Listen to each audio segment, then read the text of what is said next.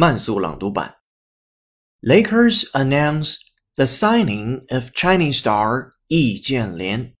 The Lakers on Monday announced they have officially signed Chinese star forward or center Yi Jianlian to a deal.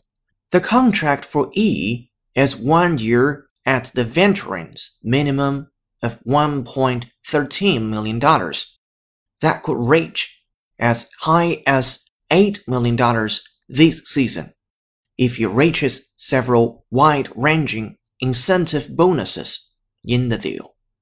E, 28, who was drafted 6th overall by the Milwaukee Bucks in 2007, last played in the NBA for the Dallas Mavericks during the 2011 12 season, and had been playing in China since then for Guangdong.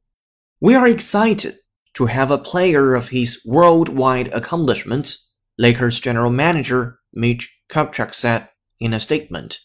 We look forward to bringing him to training camp and hopefully having him make an impact on our team. From the Los Angeles Times.